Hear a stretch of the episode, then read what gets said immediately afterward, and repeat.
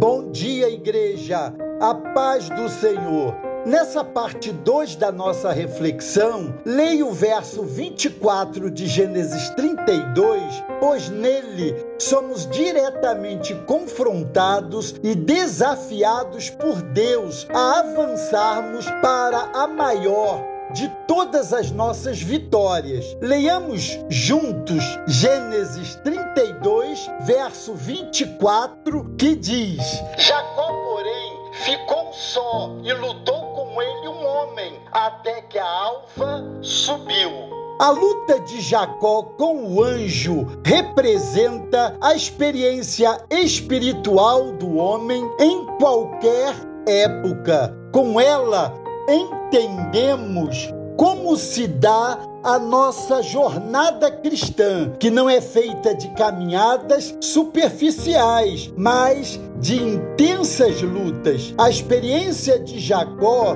nos ensina que a bênção pode incluir a passagem por provas para sermos capacitados para os momentos seguintes. Jacó teve que passar pela prova de lutar com um anjo. Ele poderia desistir ou até mesmo voltar para a casa do sogro, mas ele enfrentou o que tinha de enfrentar. Sua luta não foi a de um fraco. O anjo teve que enfrentá-lo de igual para igual. Na verdade, o anjo só não perdeu a batalha porque lançou mão de um recurso fora das regras, que foi o tocar na sua coxa com uma força que um homem não tem, a ponto de deixar Jacó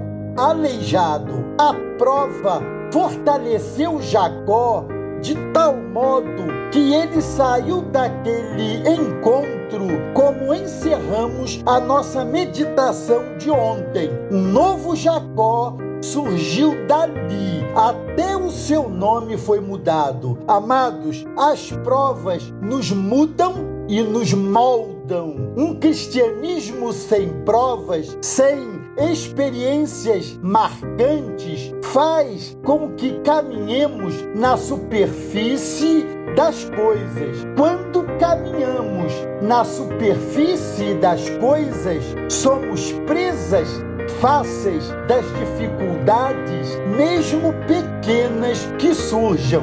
Esse é o meu apelo aqui. Cada um tem um Esaú a enfrentar. Cada um tem um jabote a atravessar. Deus quer nos preparar para os encontros e travessias da vida. E esse preparo inclui passar pelas provas da vida, algumas propostas pelo próprio Deus. É um tremendo desafio, mas Dessas lutas não podemos e não devemos fugir. O resultado é essa soma de experiências que vão nos fazendo cada vez mais prontos para outros enfrentamentos em nossas batalhas, ainda mais prontos, preparados e confiantes em nossas lutas do dia a dia. Deus os abençoe.